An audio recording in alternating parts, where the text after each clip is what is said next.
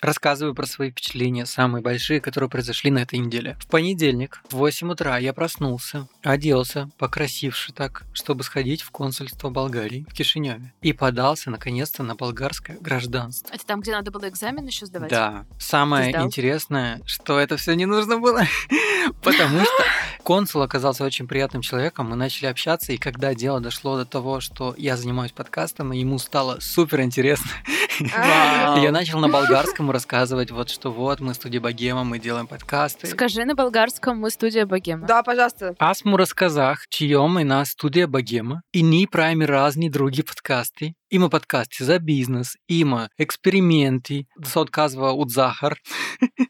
Ну и вот что-то типа такого, короче. За бизнес. За бизнес. Я тоже могу на испанском только сказать, что презентадора дель подкаст хунта директива. Блин, мы хунта. Черт. Директива. Короче, да, я его заговорил, и он вообще почти ничего меня не спрашивал. Он просто спросил, какие праздники, может, какие-нибудь знаешь, там, ну, типа болгарские, я такой. Да, конечно, знаю.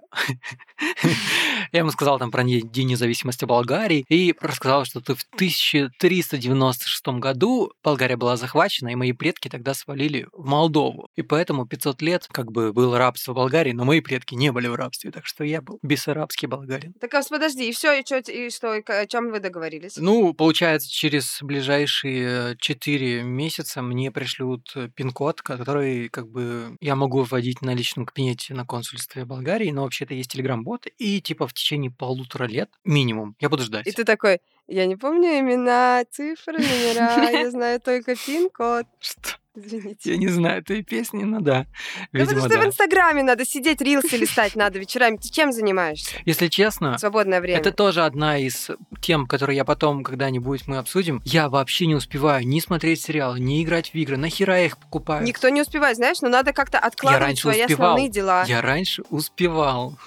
Надо переносить на завтра, я не знаю, ну как-то надо так, ну, Как это поставить в расписание? расставлять просто надо приоритеты. Три часа в день ты должен тратить на листание ленты. Я оплатил Netflix ради черного зеркала, и я посмотрел только две серии за неделю. Вот, а я пять.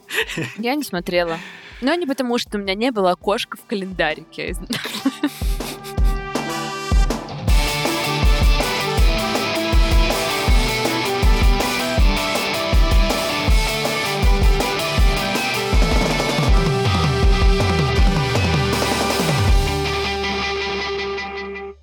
Всем привет, это подкаст «Совет директоров». Меня зовут Саша, со мной здесь Таня и Наташа. Каждую неделю мы говорим своим сотрудникам о том, что у нас совет директоров.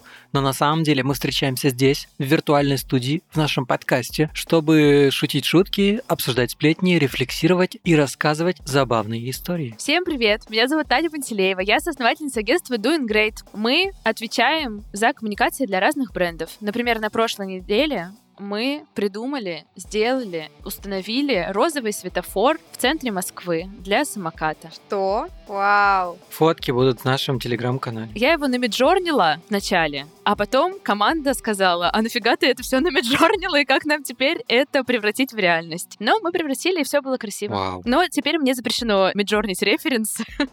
Всем привет! Я Наташа Олина, хозяйка ларька. Ларек – это школа малого бизнеса, где мы помогаем предпринимателям сделать тот шаг, который они уже долгое время собирались сделать, вывести бизнес на новый уровень и зарабатывать больше денег, получая от этого удовольствие. Ну а мой голос вы уже слышали. Меня зовут Саша Младинов, и я сооснователь подкаст-студии Богема. Мы делаем подкасты для крупных брендов, экспертов и блогеров.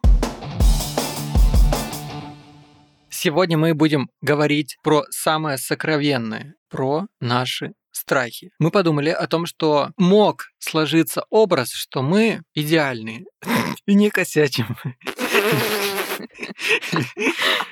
Что за идеальность? И мы ничего не боимся, и в целом мы вообще такие классные предприниматели и все такое, но мы, как и все люди, чего-то боимся, а конкретно в нашем бизнесе у нас тоже есть страхи. И сегодня мы постараемся рассказать о наших страхах. Например, Наташа, расскажи, пожалуйста, как у тебя сейчас дела в бизнесе и чего ты боишься? Вот я говорила в начале года, что мы все спланировали, и, значит, это очень сильно облегчило жизнь, но вместе с этим какие-то конкретные цели, которые разбиты на задачи, они создали такой ритм. Ритм, в котором ты постоянно, тебе есть что делать, очень много всего есть что делать. Надо себя постоянно подтягивать к тем целям, которые ты поставил, и постоянно анализировать, что произошло. И вот полгода прошло в таком режиме. Он достаточно сложный. Он наложился еще на мою, на мою пере... э, пое- На мою переезд. Переездку. на мою, скажем так, поездку в Португалию наложился он на все вот эти вот необходимые, на все эти необходимости, которые мне в этой поездке нужно оформить, все документы, квартиры, карточки и куча каких-то разных плюсов, минусов, подводных камней. И если говорить про бизнес, то я очень рада тому, что мы идем по нашему курсу, не сбиваемся. И это очень сильно мне помогает снизить градус этой неопределенности, что я просто работаю ради того, чтобы в какой-то момент хайпануть. Я четко понимаю, на каком этапе нахожусь, к чему иду и как вообще,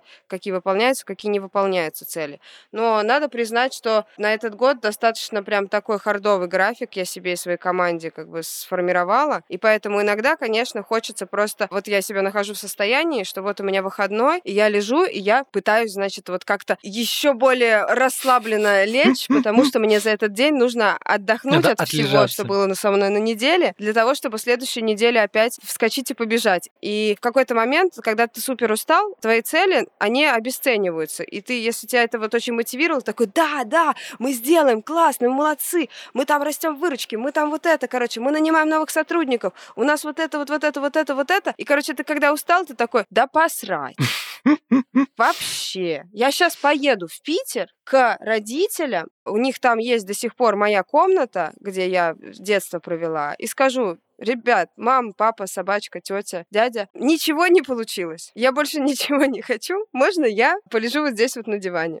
Я типа хочу просто, чтобы от меня отстали и ничего не делать. Типа делать минимум. А если делать, то при этом желательно не думать. Ну, это выгорание, да? Ну, э, види- У- видимо, вопрос видимо, как вообще. Вот получается, он, я не знаю, он будет выглядеть, знаете, как э, из старое поколение никогда бы тебе такого не сказало. Мне кажется, новое экологичное поколение тебя спросит, типа, если твои цели в бизнесе, они для тебя настолько важны, но при этом разрушают тебя и твою, там, не знаю, твою, твое состояние, ну, типа, нужны ли такие цели? Да слушай, дело не в конкретных целях, а дело как раз в том, что ты, когда физически просто измотан, Мгм. ты уже не способен к э, рефлексии, к адекватной, и ты не способен адекватно оценивать реальность. И действительно пропадает какое-либо желание что-то хотеть, и пропадает мотивация, то есть пропадает вообще ценность э, того, зачем ты это все делал. Ты как бы теряешься. И я, как человек, который примерно 500 лет в терапии, я как раз, э, у меня уже есть вот Хорошо сохранилось. есть,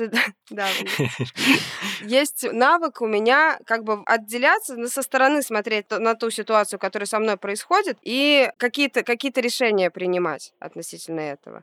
И тут вопрос как бы не в целях конкретно, а вопрос в способе достижения. Потому что, ну, я же вам в каждом выпуске еще ною о том, что, ну, то есть, э, я, п- помните, там несколько было выпусков назад, и такая, да я никогда не поеду в отпуск, потому что мой отпуск был потрачен на переезд. Мгм. Потому что никогда ты не знаешь, ты предполагаешь, что переехать в другую страну это сложно, но ты не, никогда не представляешь, как это на самом деле будет. И то есть, как бы, сколько это ресурсов займет. И у меня достаточно много заняло э, ресурсов, в принципе. Даже просто, ну, ты сидишь, как бы ничего не делаешь, и, в принципе, осознание такое, ой, я в Португалии, о-о. Вот, Согласен. вот это, это уже затрачивает, короче, оперативную память. Не говоря уже про всякие делишки бюрократические, про все, что нужно делать. Не говоря уже про то, что тут сим-карту можно купить с 5 гигабайтами интернета. И с маленькой скоростью. Да скорость нормальная, 5 гигабайт. Вот они говорят, ну нет, вот первая у вас на 5 гигабайт. Когда она закончится? Через месяц. Я говорю, ага, когда закончится 5 гигабайт? Через месяц, понятно.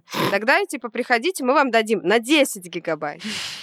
То есть хожу каждый день, добавляю гигабайты. Нет, ты не можешь. Через месяц они говорят. Если будут выходить новые выпуски без Наташи, знаете, у нее кончились 5 Что у нее просто гигабайт. закончился трафик, да. Ну, короче, да, простая мысль простых людей, то, что надо адекватно стараться оценивать э, свои возможности и как бы, ну вот вообще, в принципе, постановку вот этих целей, планирование — это такой процесс гибкий. То есть очень важно не только ставить себе цели и к ним бежать, подтягивать себя, немножечко быть лучше там каждый день, но еще и раз какие-то равные промежутки времени, довольно-таки частые, останавливаться, оценивать ситуацию и корректировать этот план. Потому что если я вот сейчас, да, Наташа, которая была два месяца назад, я бы ей сказала, Наташ, давай-ка мы сейчас в приоритет все-таки поставим выходные, нормальный график жизни, вот этот work-life balance, и просто снизим ожидания на эти месяцы, просто план пере, это самое, перераспределим, потому что нас ждет много неизвестности в новой стране, да, нас ждут симки по 5 гигабайт и квест с перформансом при съеме квартиры в аренду. Если подвести к страхам, то вот я сейчас переехала в другую страну. И я понимаю, что я переехала сюда не выживать и страдать, а строить свое будущее, делать проекты, которые будут полезны людям, получать отдачу, жить как бы хорошую жизнь, чтобы все было красиво, погода хорошая, интересная моя любимая работа и так далее. Это вот вся вот эта вот картинка. Сейчас, короче, есть страх, что что-то пойдет не так в этой картинке, и что-то что не получится, и что-то что сломается. И как будто я настолько натренировалась на том, что я не тревожусь из-за неопределенности, из-за рисков у себя дома в Петербурге, и как будто сейчас я чувствую, что в другой стране это как будто не работает. Хотя я занимаюсь, ну, типа, по сути, тем же самым, я продолжаю свой собственный путь. Но когда ты такой раз и где-то просто на другом конце света находишься, это все очень э, намного острее... Ставки больше. Острее э, чувствуется. И вот этот вот страх, что что-то не получится из того, что я придумала, из того, что я запланировала, и что что-нибудь пойдет не так, или что я не справлюсь, что я не, недостаточно там умная недостаточно хорошие принимаю решения. И, возможно, именно поэтому я, когда приехала, у меня активизировался мой трудоголизм, потому что я такая, типа, я сейчас просто все решу. разорвусь, но я сейчас все, все, короче, все, все сделаю. Ну, ну, ну вот, наверное, это, это вот, вот с этим связано. То есть, э, вот так. Понятно сказал? Да, да, да. На самом деле, да. Просто хочется сказать, что, ну, во-первых, я тебя очень понимаю в плане того, что когда ты переезжаешь в новую страну и понимаешь, что в ближайшее время, ну, конкретно, например, меня, я понимаю, что я в Молдове здесь не навсегда, но ближайшие там несколько лет, и обустраивать все заново, и все строить заново. Но мне, наверное, проще, потому что я здесь рос когда-то, я здесь бывал, и это совсем для меня не прям чужая страна. У тебя, короче, все, что мои страхи какие-то маленькие, у тебя это умноженное на 10, видимо. И да. Но я, я уверен, что ты совсем справишься. Ты же, ты же Наташа Волина. Наташа! Сейчас мы ненадолго прервемся для того, чтобы рассказать про нашу интеграцию. Интеграция. Интеграция. Интеграция. Да, традиционно в нашей рубрике совместно с Точкой мы рассказываем про истории классных бизнесов, которые должны вас вдохновить на новые пути развития. Так сложилось, что в интеграциях мы часто рассказываем о бизнесе за границей. И вы уже слышали классные истории про бизнес в Израиле, в Казахстане, в Армении и вообще в других разных странах. Но сегодня мы отправимся на восток, прямо в Китай где китаист и генеральный директор агентства Asia Pacific Андрей Можаев открыл свой бизнес. Asia Pacific – это агентство экспертного маркетинга, и оно помогает компаниям масштабироваться именно конкретно на китайский рынок. Как они сами себя называют, это первое digital-агентство с китайским без акцента. Идея открыть китайское юридическое лицо появилась довольно давно, потому что агентство по интернет-продвижению на китайскую аудиторию Андрей открыл еще довольно в далеком 2018 А тогда юрлицо работало только в России, что не очень логично, и работая только в российской юрисдикции, компания не может предложить весь спектр услуг услуг. В основном это связано с тем, что в Китае запрещено то, что привычно для западного интернет-пользователя, и, конечно, логично продвигаться в тех соцсетях, которые представлены в конкретной стране. В том числе иностранный бизнес не может просто так попасть на китайские интернет-площадки, и с этим связано много деталей. И поэтому агентству и понадобилось китайское юридическое лицо. Они смогли транслировать контент западных компаний и развивать свое агентство в Китае. В итоге Андрей зарегистрировал компанию в Шанхае, так как это территория с льготными условиями для предпринимателей. В статье от справочной подробно описаны все этапы регистрации и все важные моменты. Мы оставим ссылку на статью в описании этого выпуска. А сейчас мы расскажем про найм сотрудников в Китае. Это очень интересно. Во-первых, Андрей понял, что лучший вариант для него — это сочетание в команде иностранных сотрудников со знанием китайского и своих сотрудников, потому что с ними проще уже, с ними уже налажена коммуникация, и местных китайских сотрудников, потому что у них как раз есть понимание специфики и вот этот культурный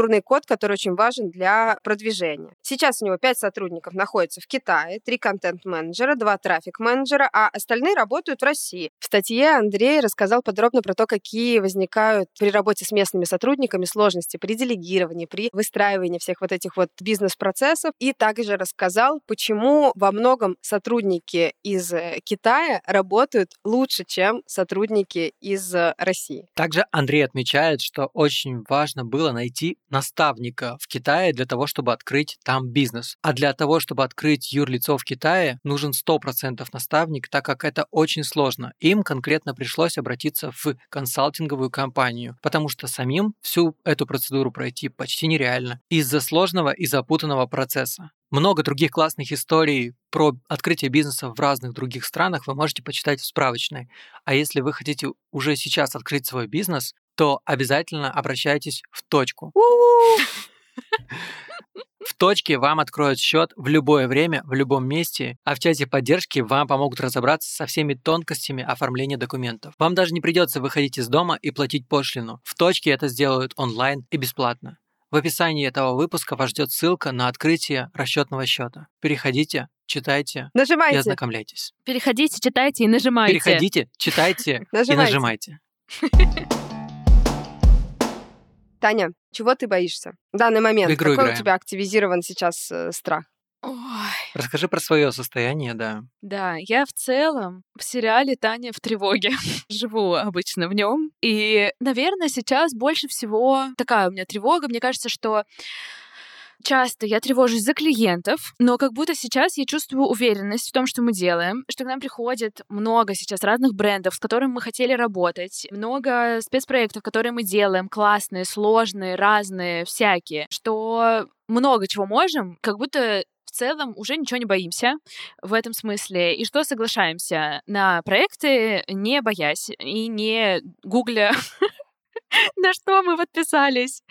Но при этом я боюсь за команду. Это мой страх, и я переживаю часто за это. И я, наверное, не всегда до конца понимаю какие-то вещи, связанные с командой, потому что, наверное, с марта до мая у нас было все очень тяжело, и мы были заняты тем, что больше выживали в плане клиентов и в плане того, чтобы у нас было достаточное количество нагрузки. И как-то, ну, в общем, был фокус на этом, и вот сейчас фокус на этом закончился. И есть большое количество проектов разных клиентов и всего, и появилась возможность как-то посмотреть, оглянуться еще вокруг, и мне стало казаться тоже по разным причинам, наверное, потому что у нас сейчас нет офиса, и мы работаем удаленно. Хотя раньше у нас был офис, у нас были эти веселые штуки разные Приколюшки. наши, на- приколюхи наши, шампанское по средам. Ну, короче, розовые стены. То есть ты как бы больше чувствуешь людей, ты знаешь просто больше каких-то смолтоков и всего такого. Сейчас этого нет. И, ну, то есть понятно, что есть Zoom, но все равно Zoom — это другая вселенная, ты не Но встретишься. это твое качество жизни на работе, и это для тебя всегда важно было, насколько вот я тебя знаю. Да, и есть вот это чувство, что, ё-моё, типа, блин, мы люди с аватарками в Телеграме, и мне, в общем, с этим сложновато, и я переживаю вот за вот эти все вещи, и думаю, боже, кто-то чувствует себя, не знаю, одиноко, или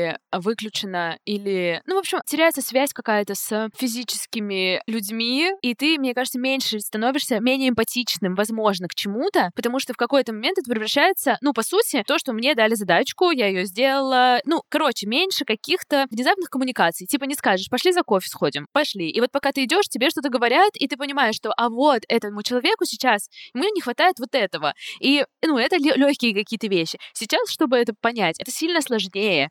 И с одной стороны, это хорошо, потому что меньше тревоги, вроде бы, потому что не занимаешься тем, что считываешь микроэмоции, кто там сидит как на стуле, с одной стороны, и не думаешь об этом, ну, типа, не, эта информация не приходит в голову, потому что она ко мне приходила. С другой стороны, никакая информация не приходит, и неизвестно, что на самом деле чувствует человек по другую сторону экрана. Мгм. Исходя из этого, я не могу понять, например, там, если кто-то выгорает, то что с этим человеком? Почему это произошло? Как это было? ну, то есть я не вижу, типа, хронику, я не вижу динамику, я вижу финал. Типа, чаще всего я вот вижу финал. Вот, и нужно вернуть вот этот фокус. Я думаю, вы можете устроить типа one-to-one ы. Нет, понятно, конечно, это все есть. Просто, то есть, какие-то такие вещи, которые, там, не знаю, рассылки, чаты, штуки. Пропала есть книжный магия, клуб. да, вот это, которое... Оффлайн, да. То есть у нас есть чи- э, книжный клуб, и мы вот сейчас прочитали летнюю книжку, вдохновляющую на летние приключения. У нас есть клуб 8 тысяч шагов в день, который мотивирует пройти достаточное количество шагов в день и подвигаться. Э, У нас есть английский, и ребята занимаются английским. То есть какие-то вот эти активности стандартные, понятно, что они есть. но Нет вот именно вот этих маленьких штук. И вчера мы встречались в Новой Голландии вместе поработать. Я подумала, боже, вот этого мне реально не хватало. Хотя нельзя сказать, что я со всеми как-то там прям общалась неистово, а скорее просто вот что, пошли поели,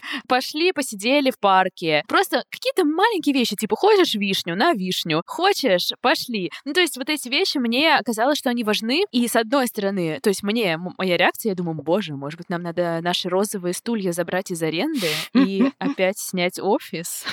Наши розовые стулья, я о них думаю постоянно, и мне приходят смс типа, оплатите ваш склад. Я думаю, с розовыми стульями склад. Да, хорошо. А сколько у вас сейчас э, достаточно людей, чтобы возобновить офис? Нас сейчас 26. Не-не-не, именно человек. там, вот в Питере. В Питере нас минус 5.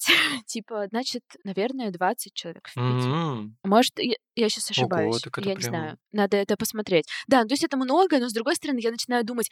Короче, э, Таня в тревоге и в загонах. Э, Вот такой сезон. Потому что я думаю, блин, а с другой стороны, эти люди в другой стране. И что Катя в Казахстане и Аня, наша а, девчонки, есть в Тбилиси. И я думаю, как им, наверное, грустненько смотреть, как мы в парке все сидим, с одной стороны. А с другой стороны, будет еще хуже, если мы вообще все перестанем общаться. Это определенно, определенно, да. Но, блин, я тебя очень сильно, очень, очень сильно понимаю, что ты имеешь в виду. Я так долго от, э, отвыкала от вот этого состояния, что ты работаешь вот большую часть оффлайн, ты там трогаешь этих людей, ты с ними разговариваешь, у вас там в процессе что-то возникает, то, что нельзя запланировать, да, вот вы там вишню едите, Да, это не поставишь в календарчик. вы прогуляться Да, да. пошли, у вас там какие-то шутки, еще что-то такое, и это как бы наполняет жизнь. То есть ты выполняешь свою работу, ты делаешь свои дела, свои там к своим вот этим вот целям, вот этим вот идешь. Но параллельно все, короче, все прикольное такое, все такое яркое. И вот я когда Да, да. начала работать онлайн, больше гораздо стала успевать, повысилась эффективность, повысилась прибыль, все хорошо, но выглядит твоя работа, просто тут сидишь. Ну да, а что мне сфоткать, извините? Мне нечего сфоткать. Раньше я хотя бы розовые стены, розовые стулья наши фоткала. Но вчера, после как раз Новой Голландии, мы, у нас был проект с... а, Короче, у нас был проект, и мы все пошли на концерт. И вот это было классное чувство, что вот ты видишь физически... Это был Атак де Паник хор. А так да паник твоя ли- Да, конечно. С кем еще? Она на какие концерты ходит Таня Пантелеева? А так да паник. Менеджером какой? Атаческая паника. Менеджером какой группы я бы могла стать? Я стала. Директор всего а так да паник. Моя жизнь в одном предложении. Вот, и, в общем, они поют разные треки, песни артистов. Классно поют, модно, супер, здорово. Вот, и было вот это чувство, что мы с людьми, с реальными, что мы пошли, потом мы пошли вместе в бар, потом мы там вместе болтали. И вот этого вообще, я поняла, что мне реально этого не хватает, но все в моих руках. Буду дальше делать. Надо будет вместе делать всякие штуки. Йогу в парке надо сделать, наверное, что-то еще, поехать вместе куда-то. В Лох поедем 5 августа на фестиваль. О, ого. А Поедем. ты будешь нашим выездным корреспондентом Села Лох в Телеграме Совет директоров? Да, проведи для нас там репортаж, пожалуйста. Хорошо, всегда. Вот, в общем, я переживаю за это, и за команду, и за ощущения. Ну, ты на самом деле как бы сначала сказала действительно, чего ты боишься, за что переживаешь, но при этом сразу же выдала решение всего. Продолжать. Жаль, что придется это реализовывать, да? Так подожди, а чего боишься? Я боюсь потерять связь и стать Окошком в зуме. Стать аватаркой в Телеграме из аватарок в Телеграме. Ну да, потерять какой-то коннект с людьми, с реальными. Есть вот эта поговорка, что на словах ты Лев Толстой, вот, а, и что боюсь, что человек в зуме станет, типа, я, э, моя личность отор- разорвется, и человек в зуме, и человек в реальном мире в том числе, ну, типа, я не найду, не, не будет связи этой, и ощущение какой-то команды, какого-то движа, чего-то, что мы делаем вместе, и маленьких радостей в оффлайне. Ну, вообще, по опыту офисов, я как бы не хейтер офисов ни в коем случае. Когда я работал еще в Москве в найме, и мы ходили в офис, у нас было свободное посещение офиса, но мы договаривали заранее, типа, например, там, в среду мы в офисе. Да, вот у нас среда был общий день. И эту среду, если честно, мы не работали. Да пофиг! Мы все базарили. Ну, Да чисто, хорошо! когда я в найме, мне было окей. Да, но когда условно как основатель какой-то компании, мне кажется, что тратить целый день на то, чтобы не работать, а просто базарить, странно. Я думаю, что это вообще жизненно важно. И что в таком случае это вдохновленные люди, которые любят других людей, которым нравятся эти люди, и что у вас есть темы поговорить, а значит, вам в целом, ну, то есть, условно, я прихожу на брейншторм и не думаю о человеке, с которым никогда в своей жизни не виделась, которого не понимаю, и, ну, мне нечего с ним, мне даже сложно просто построить этот диалог, типа, ни с чего. Типа, здравствуйте, у нас брейншторм, погнали. Типа, в зуме ты не пойдешь вначале, не попьешь кофе и что-то не поделаешь. И мне кажется, что это супер важно, чтобы был вот этот коннект и был, была эта возможность поговорить. И если это ценой того, что в среду мы чуть меньше поработали, но нам было всем классно, то нашим клиентам будет э, тоже хорошо, классно. Но это не значит, что мы такие, извините, клиенты, мы сегодня не ответим. Мы пьем шампанское в офисе, не, мо- не могу говорить, я на море. Ну, я тебя понимаю, я тебя понимаю, но одновременно и не до конца согласен. Ну, то, что ты для себя это принимаешь, это очень круто. Я абсолютно согласна с Таней. Я понимаю ценность, э, ценность э, этого, а, ценность команды, ценность человеческого общения. Просто мы не роботы, и у нас э, есть определенные потребности, определенные разные э, эти пункты, из которых складывается мотивация. Было бы очень просто, просто сказать всем, вот столько денег я тебе даю, столько задач ты вот так вот делаешь, вот права на ошибку у тебя нет, все, погнали, столько часов ты работаешь, не отвлекаешься, YouTube во время рабочего дня не смотришь. Вот, было бы так, э, ну, типа, удобно, но так не получается никогда. И на самом деле люди, когда они сидят дома одни, и они, не просто никто не знает, что они делают большую часть дня, например, а в офисе видно, что они болтают, там тусуются, там, Так так вообще далее. эти статистика такая, что там, типа, сколько-то, не помню, 87% людей на удаленной работе во время работы смотрят, типа, сериалы, покупают путевки. Я вообще не против, все хорошо с этим. Не имею Ну да. каких-то претензий на этот счет, если это помогает делу и жизни человека. Иногда есть какая-то работа рутинная, где, например, я просто включаю фоном что-то, иначе просто я сдохну. И это нормально. Вот. Нет, смысл, смысл, смысл в том, что это правда повышает, это повышает качество жизни и качество работы каждого человека. Это дает возможность руководителю посмотреть вообще, в каком состоянии люди находятся, и предотвратить какую-то жесть, которая может возникнуть, если ты не обращал внимания на, на сотрудников, на то, как они себя чувствуют. Да, потому что сейчас, типа, приходится обращать внимание на какие-то детали, и я думаю, боже, я, может, сумасшедшая, потому что, ну, типа, у меня нет возможности на- э, с этими людьми увидеть их и посмотреть на какие-то штуки, и поэтому я думаю, так, в общем чате или в каком-то чате команды какой-то конкретный человек менее активен, чем обычно. И я думаю, боже, я вообще я в порядке? Вообще откуда? Ну, чем я занимаюсь? Вот, но с другой стороны, я понимаю, что это работает. И, например, когда в этот момент это происходит, я пишу этому человеку, говорю, ку-ку, как дела? И этот человек говорит, типа, вот, я в жесткой запаре, или я устал очень сильно, я, мне, там, не знаю, не нравится эта задача, я хочу чего-то другого. И получается, что, боже, вместо того, чтобы мы просто пошли за кофе вместе, и я все поняла сразу, и мы вместе все поняли сразу. Нужно сканировать чаты. Это что? Ты сейчас в реальном времени хочешь у меня еще один страх создать. Все. Так, Саш, все, говори свои страхи.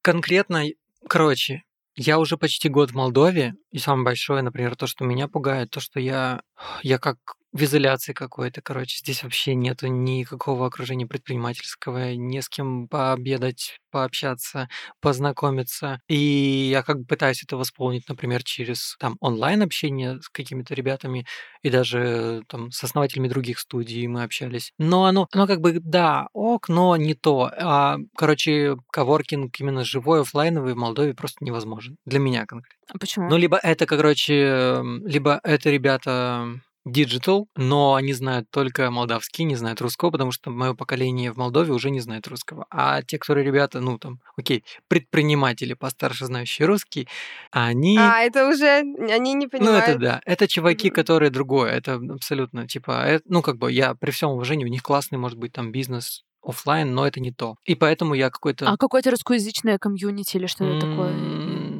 Нет. Но это, это одна из таких, это конкретно моя. Вообще, в целом, у нас в Богеме очень похожая ситуация, как у вас э, в Doing Great, в плане то, что мы в апреле просто такие, так, у нас задача сейчас просто не закрыться. ну ладно, шучу, но просто у нас как бы была задача такая, чтобы у нас было достаточно клиентов, чтобы мы не волновались. Июнь 2023 года. У нас клиентов столько, что мы не можем больше брать. И к нам еще приходят, и еще приходят. И сейчас это будет выглядеть, как будто типа я жалуюсь, но на самом деле вы выебываюсь, я не знаю, но, короче, клиентов столько, что мы просто не можем их больше брать. Мы начинаем угу. думать о том, как расширять команду. Пиар-отдел сейчас э, пытаемся выстроить. Свернули. Нет, наоборот, наоборот, мы нашли пиарщицу, очень классную. К нам пришла классная девчонка, которая занимается сейчас нашим обучением Дора. И у нас такие, типа, какие-то новые надежды появились, что сейчас это все будет развиваться, но при этом у меня в конкретно страх того, что мы очень быстро растем, а у нас не поставлены какие-то базовые процессы, которые мне кажется нужно делать. При этом у меня параллельно, например, да, увольнение с найма. Я тоже это переживаю чисто, ну, как потому что я там три года проработал, тоже обожаю этих людей. И я себя чувствую каким-то Дани Рохасом. Если вы смотрели Тед Ласса, я типа ухожу в сборную играть за свою страну. И типа все хотят друга, как Дани Рохас, но никто не хочет врага, как Дани Рохас. Поэтому вот я себя чувствую вот таким. И это все накладывается, накладывается, накладывается, и я только боюсь, блин, вот правильно ли мы сейчас делаем то, что мы, мы поддаемся волне роста, пытаемся найти новые ресурсы, потому что ресурсы команды тоже загружены. Мы паримся о том, что мы сейчас команда, а вдруг она выгорит, у них у всех столько проектов. Мы с Сашей постоянно на звонке, постоянно думаем. И при этом все, самое тупое, я думаю, его, я очень хреновый руководитель, потому что столько всего, столько работы, столько процессов, и я во все эти процессы вовлечен. А значит, типа, я не умею нормально выстраивать эти процессы и не умею это делегировать. И у меня начинается такое, ну, ты вообще дурак какой-то. Походу, ты что-то неправильно делаешь. И я вот с этим тоже борюсь параллельно. И это все в моей голове просто какая-то смесь вот этого всего. И я не знаю решений. И я сейчас даже, если честно, не понимаю, куда мы идем. Ну, в смысле, у нас есть куча потенциальных проектов. Есть проекты, которые прямо сейчас запускаются, чтобы вы понимали, подкасты, старт подкаст это самая сложная пора. И у нас их параллельно штук три, наверное. И еще типа подготавливается несколько. Я такой думаю, и как с этим справиться? Я не знаю. Каждый день я просыпаюсь, так как у Саши, например, в Грузии немножко другое время, вот сегодня 9.30, она мне уже начала писать по работе, а я такой думаю, я просто хочу позавтракать, не думать о работе, пожалуйста.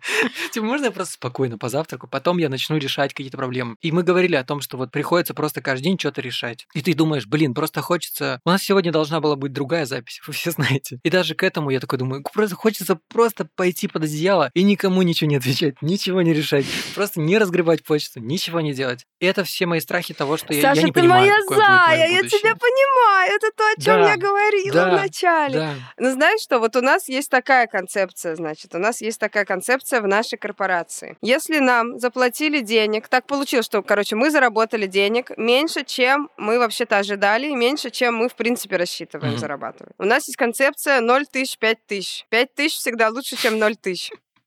Плюсую. Это сто процентов. Вот. Все И согласны. второе, если, короче, мы, э, мы завалены работой, э, новыми проектами, и надо кучу всего делать, кучу всего решать, и мы устали, мы считаем, что, значит, работа есть, Это плюс. это красивая проблема. Да.